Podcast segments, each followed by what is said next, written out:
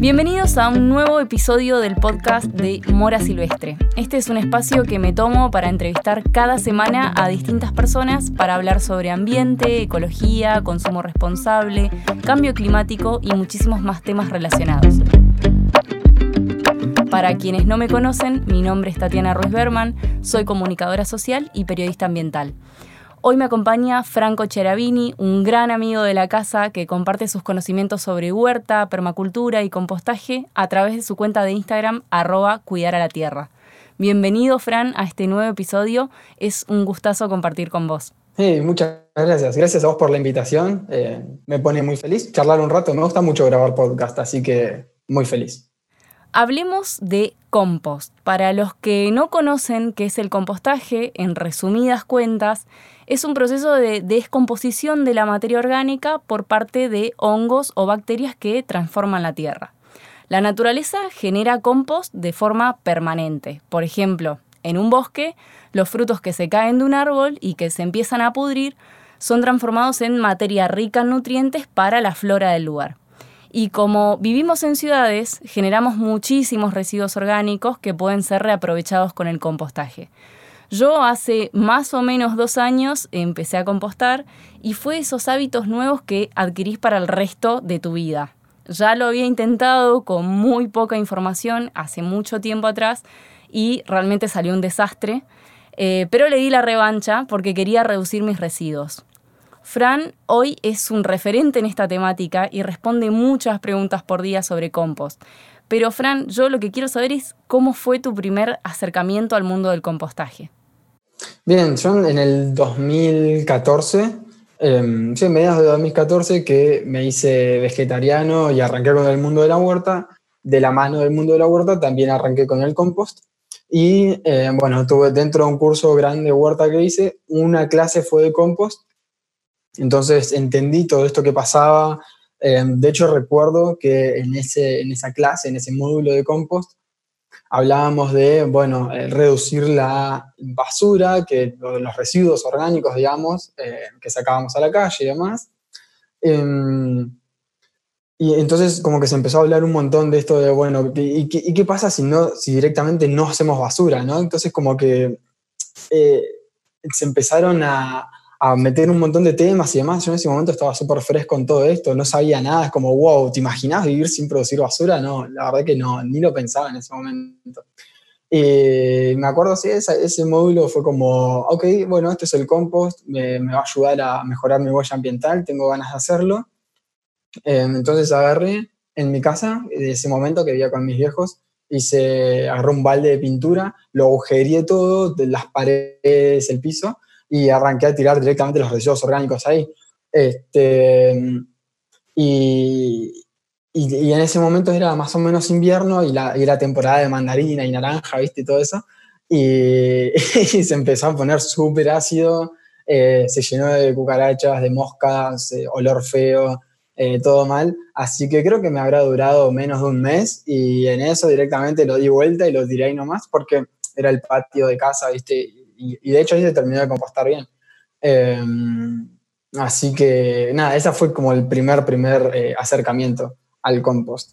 Y después, en algún momento, algo salió bien, porque de algún, hay, algún punto en el que dijiste, para, ¿qué pasó acá que me empecé a dedicar a esto? Sí, o sea, en realidad yo cuando tenía unos 15, 16 leía mucho sobre crisis climática, cambio climático y, demás. Y te decían, no, el del 2025 se va a ir todo a la miércoles y qué sé yo. Y dije, che, con 30 años el mundo va a estar así. Yo me sentía re mal. Igual no sabía mucho qué hacer porque te planteaban tipo panoramas eh, horribles pero no te decían, bueno, hay que hacer esto, hay que hacer aquello otro. No, nadie te decía eso. Y bueno, entonces ese afán por querer hacer algo me motivó a seguir con esto del compost. Tuve, después de esa, de esa compostera fallida, tuve otra experiencia ahí en casa también que cirugié de tres pallets y me hice una compostera, pero era gigante, tenía como un metro cincuenta, casi dos metros de ancho, 80 centímetros de alto y como capaz que un metro también, era re grande. Ahí podías meter cítricos como quisieras, no pasaba nada. podía meter lo que quisiera ahí, sí. Y mm, ahí lo que pasó fue que, eh, o sea, ahí hubieron varios, varias cosas que es que yo arranqué y, y lo hice solo, digamos. Me, me, puse a hacer la compostera solo, siendo que tenía a mi hermano y a mi viejo que quizás tenían ganas de ayudarme. Y yo dije, no, no, no, yo soy el que estoy trayendo estas cosas acá, quiero demostrar que se puede. Y en vez de sumarlos o, a toda la familia para que, che, hagamos todo esto juntos, eh, de repente, bueno, me mandé solo. Primer, eh, o sea, error o aprendizaje para aquellas personas que lo están haciendo en familia, lo mejor es involucrar a las personas que te rodean o que habitan tu hogar. Así que, nada, eso por un lado. Y después lo que mm, pasó fue que no, no me costó mucho generar el hábito. Y a la familia en general, incluso más, olvídate. Eh, y, no, no llevábamos con constancia las cosas a la compostera y en un momento, no me acuerdo si era por el invierno que hacía mucho frío y demás, nada, en un momento se cortó, no llevamos más las cosas a la compostera, se tiró todo en el tacho común. Eh, y en un momento el sector de la compostera, lógicamente, empezó a ponerse feo. Y dijimos, bueno, saquemos la compostera, este, vamos a poner esta zona linda. Y cuando fui a sacar la compostera, cuando bueno, fuimos a, a desmantelar todo eso, me encontré con que lo que habíamos tirado se había vuelto compost, ¿no? Se había vuelto tierra. Era, wow, ¿qué onda? Si esto no, no estoy haciendo nada acá y de repente está todo hermoso. Eh, y ese, ese, fue como un poco el clic de, che, para esto está bueno.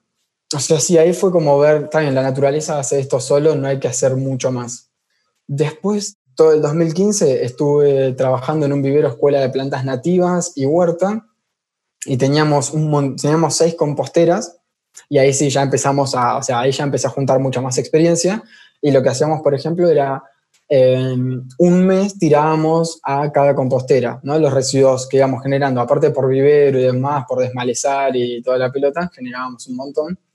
Entonces era un mes a una, un mes a la segunda, un mes a la tercera y así, cuando llegábamos a la última, la primera recontra estaba para cosechar y ahí íbamos cosechando ese compost que usábamos mismo en los árboles y en la huerta. Eh, después ya bueno, no me acuerdo, creo que fines de 2017 me mudé con mi novia a un departamento. Eran dos ambientes, pero con un balcón francés que daba al sur, tenía sombra, eh, no se podía hacer nada ahí. Eh, entonces lo que hacíamos era juntar en un tacho de 10 litros todos los residuos orgánicos y directamente cuando ese tacho se llenaba, lo llevaba hasta eh, tres personas que compostaban, ¿no? elegía cuál era la que me quedaba más cerca, cuál era la que me quedaba más de paso. Tengo amigos, digamos, por acá, yo viví toda mi vida acá, y nada, sí, o sea, de hecho yo ahora no, que nos mudamos hace poquito, vivo acá a tres cuadras y tengo todos los vecinos que, que tienen casas grandes que compostan. Y mismo hace poquito en mi laburo eh, se pusieron tres composteras de un metro cúbico y ahí tenía también otra fuente más para dónde llevar mis residuos orgánicos. Pero, o sea, yo tenía un para qué fuerte que era quiero reducir o quiero que reduzcamos nuestra huella ambiental o que sea lo más positiva posible. Entonces, bueno, juntábamos en el tacho y como no teníamos la posibilidad de compostar nosotros, lo eh, llevaba a cualquier lado. Siempre que se llenaba, lo terminaba llevando hasta otro lado, así sea que así hubiere, o como, cómo se conjugan estos verbos. Eh, cuando, por más que hacía mucho frío, digamos, y yo tenía que ir con la bolsa colgando y, la mano toda fría y, demás, y, que, y corto un poco porque es re pesado, o sea, el compost 10 litros es un montón, pesa un montón. Eh, y me iba caminando 15 cuadras de repente, pero yo feliz de la vida, porque encima después iba y charlaba un rato con José, que era, por ejemplo, una de las personas a las que le llevaban mis residuos orgánicos. Claro, entonces tenías, tenías dentro de todo un entorno que te apoyaba, por más que fuese eh, no tu familia, sino de amigos, y, y un para qué, vos siempre hablas de eso, de que no sé, a mí mi para qué fue la cuestión de querer reducir residuos. Mi primera experiencia fue pésima, pésima. También empecé con un tacho, no tenía mucha información, busqué algo en YouTube y te decían, sí, regala compostera, hacer algunos agujeros, pero como que no, hoy creo que hay como un boom desde hace más o menos un año y medio o dos, que hay mucha más gente hablando de esto y mucha más ayuda, hay grupos de Facebook, hay de todo. Y vos hablas mucho de un tema que me encanta, eh, y que hablas del compost espiritual, que es algo de lo que no habla mucha gente y mm, creo que está muy relacionado con esto que decís, de que de pronto en tu laboratorio, en, el laboratorio donde trabajas, empezaron a compostar, eh, tus vecinos tenían compost, podías llevar los residuos. ¿Cómo se relaciona todo esto con el compost espiritual? Bien, o sea, el compost espiritual nace, o la primera vez que yo lo escuché es de un gran amigo mío que nació en, ese curso que hice por primera vez en el 2014, que se llama Gustavo Franco, que tiene un espacio que se llama Espacio AINI en Don Torcuato. Eh, AINI significa, significa dar y recibir, la equidad entre el dar y el recibir. Eh, hacen permacultura, eh, puerta, estanque, de todo, un amor, una hermosa persona. Y, él fue la primera persona que me habló sobre esto y a mí me, me recontra cerró que es eh, el compost visto hacia adentro, ¿no? Siempre todo lo que haces en la huerta, en el compost, en la vida, lo podés llevar hacia adentro, ¿no? Hacia, bueno, un paralelismo con, con vos como persona. ¿Cuáles son todos esos residuos que yo mismo estoy generando a, a nivel pensamientos, acciones, ideas, que ya no me están sirviendo, o quizás me sirvieron en su momento, pero ya ahora no me sirven, y que quiero elegir compostar para transformar en algo nuevo. Esto puede sonar súper eh, esotérico y, no sé, flashero y mágico y demás, pero tiene implicancias prácticas, ¿sí? Porque yo soy un tipo bastante pragmático este, y, lo llevé ahí, que es, por ejemplo, yo todos los días, yo escribo un diario, Todos los días me levanto, una de las cosas que hago es escribir un diario. Y una de las preguntas que me hago en mi diario es, qué cosas salieron mal o qué cosas me gustaría mejorar. Entonces ahí escribo eh, cuando pasó X, hice Y, me gustaría haber hecho Z. Entonces ahí hago ese mini proceso de, bueno, entiendo cuál es ese residuo, eso que no me gustaría volver a hacer y lo escribo. Aunque sea tomo ese acto de conciencia de hacerlo y después tengo momentos de revisión de ese diario. Entonces, por lo menos dos veces o tres veces al año veo en qué cosas me sentí que estuve errado o, sentí que me equivoqué o cosas que ya no me están sirviendo para poder compostarlas y decir, bueno, ahora voy a empezar a tomar estas otras acciones. Algo que te quería preguntar es que en uno de los mails que leí tuyos mencionaste que eh, te encantaría que todos pudiesen reaprovechar los residuos orgánicos que se generan no solamente en el hogar, sino también en oficinas, en negocios, en verdulerías. Hablabas del tema del desperdicio de alimentos. ¿Crees que ese sería tu mundo ideal?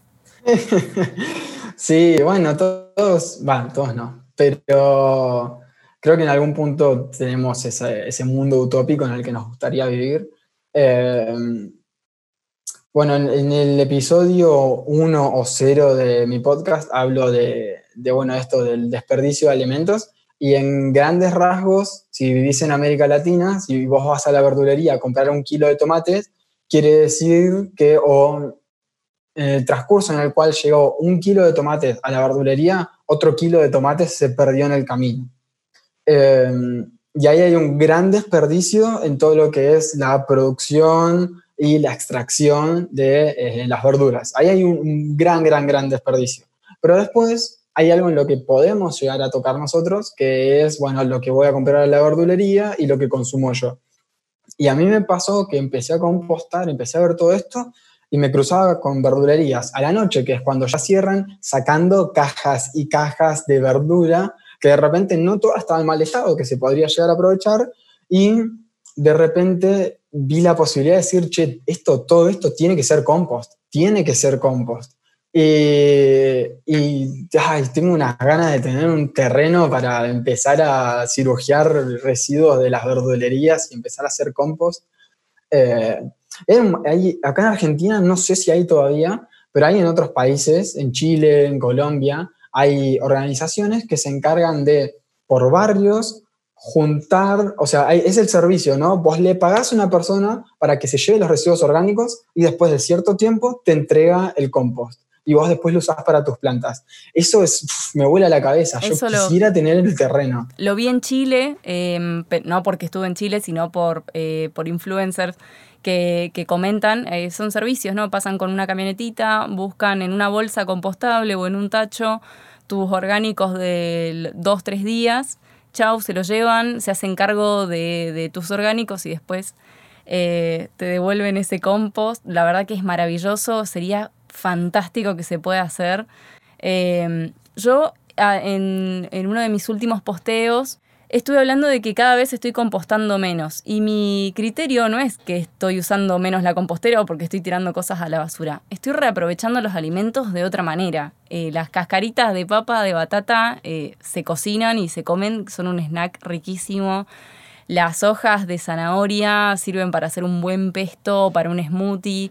Entonces, bueno, viste, es como cambiar un poco la mentalidad y el criterio. También hablas mucho de este criterio de en lo que tiene que ver con reducir residuos, reutilizar y de compostar. Este criterio de compost de, bueno, si el cartón va al compost, bueno, no quiere decir que tengo que comprar cartón para, tirar, para ponerlo en la compostera o para picarlo y ponerlo en la compostera, sino en, ser un poco más eh, inteligentes a la hora de, repensar en nuestros residuos y, de darnos cuenta de que la basura eh, no existe, que la basura es un concepto que está, que está quedando viejo.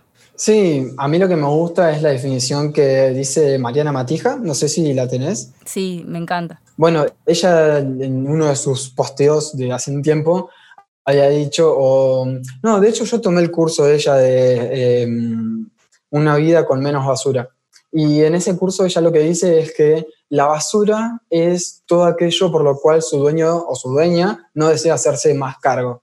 Entonces lo mete en una bolsa negra para no verlo y después lo saca a la basura y que se a la calle, perdón, y que se haga cargo otra persona.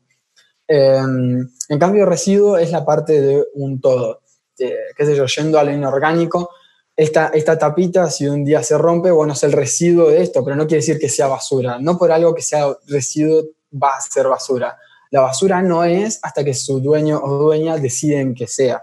Y, y hay, un, hay un problema o puede llegar a ser un problema esto de que el compost sea, se ponga de moda, porque es cuando hace unos años se puso reciclar de moda, porque reciclar está genial, pero hasta ahí, porque estás consumiendo de vuelta energía para destruir lo que estás eh, procesando. El producto que se genera es en el 90% de los casos de peor calidad que lo que se metió al proceso de reciclaje y estás gastando energía después de vuelta en redistribuirlo. Entonces, bueno, reutilizar tiene un costo muchísimo menor y reducir o rechazar ni hablemos. Entonces, compostar está le pegan el palo a reciclar. Quizás sea un poquito mejor que reciclar porque vos obtenés el producto. Pero si vos, por ejemplo, agarrás, eh, no sé, una bolsa de papel madera que puede consumir entre 4 a 10 veces más eh, o puede producir, perdón, entre 4 y 10 veces más contaminación que una bolsa de plástico, eh, vos la usás una sola vez, estás contaminando más que si usaras una bolsa de plástico y, em, y la compostás, no, o sea, no, no, no, es no estás haciendo algo bueno. Para todo lo contrario, si la compostas o si la reciclas, es lo mismo. Entonces, reutilizar al máximo o buscar reducir el consumo de esas bolsas, por ejemplo, o sí, o sea, ah, bueno, esto lo puedo compostar, bueno, compro, compro, compro, compro. No, o sea, no, es la idea. Igual, eh, qué sé yo, cada uno tiene su proceso. No es que ahora Franco, Tati dijeron, che, no hay que hacer esto, no lo hagas. No, bueno, este, cada uno va tan rápido o tan a tiempo como puede. Eh, la idea es empezar a hacerse estas preguntas, ¿no? Bueno, ¿es necesario que compre esto? Primero, pensar, bueno, esto lo puedo tirar a la basura o lo puedo compostar y después, cuando se te va llenando el módulo de compost cada vez más rápido, decís, che, ¿y esto lo puedo reaprovechar? Justo me pasaba hoy, yo tomo jugo de apio todas las mañanas y, lo que me sobra lo composto. Y hoy dije, che, esto lo podría usar de otra forma. No sé de qué forma, pero eh, justo, no sé, hoy a la mañana lo pensé y dije, algo tengo que hacer, o juntarlo en el freezer y un día hacer una sopa o algo así. Bueno, te tiro un dato, lo puedes hacer calditos caseros. Creo que todo puede, puede convertirse en un caldito casero. todo lo que, lo que sobre en la cocina puede ser un caldito casero. Es una buena estrategia. Pero sí coincido con vos y con Mariana Matija, que es una, una gran referente en este tema de, de reflexionar sobre, sobre la cuestión de la basura. Eh, de que por ahí no, podemos darnos palmaditas en la espalda, como dice ella, porque llevamos este, la bolsita verde eh, con nuestros reciclables o porque armamos una compostera, sino que tenemos que empezar a reflexionar sobre el sistema en sí y cómo, cómo funciona el sistema de consumo y, y de repensar y decir, a ver, corrernos del lugar eh, de, víctimas de consumo a decir, a ver, yo, ¿cómo puedo hackear un poco el sistema? ¿De qué manera? Pero creo que el compostaje también es un re buen acercamiento a replantearte un montón de cosas que consumís y un montón de cosas que haces y te acerca a gente como vos y gente como, como un montón de otras personas que conocí en el camino que no sé, yo a mí no se me hubiese ocurrido jamás hace unos años colgarme viendo historias de alguien que está removiendo la compostera. O sea, es algo que es absolutamente nuevo, por así decirlo, hace dos años que lo hago, pero me parece súper interesante que alguien me muestre su compostera y me hable o me cuelgo el teléfono los domingos que me llaman y me dicen, che, armé la compostera como me dijiste y me encontré con esto, lo otro, y empiezo a, decirle, bueno, mira, a mí me funcionó esto o me funcionó lo otro. Creo que nos acerca un poco más a tomar conciencia. Fran, te agradezco muchísimo tu tiempo y la dedicación para grabar juntos esta charla de amigos. Si se coparon con esta charla y quieren hacer alguno de los cursos online que dicta Franco, lo pueden seguir en Instagram como arroba cuidar a la tierra. Y si este contenido te gustó, te invito a compartirlo en tus redes sociales y a etiquetarme en Instagram como arroba morasilvestre.arg de Argentina. Nos vemos la semana que viene en un nuevo episodio.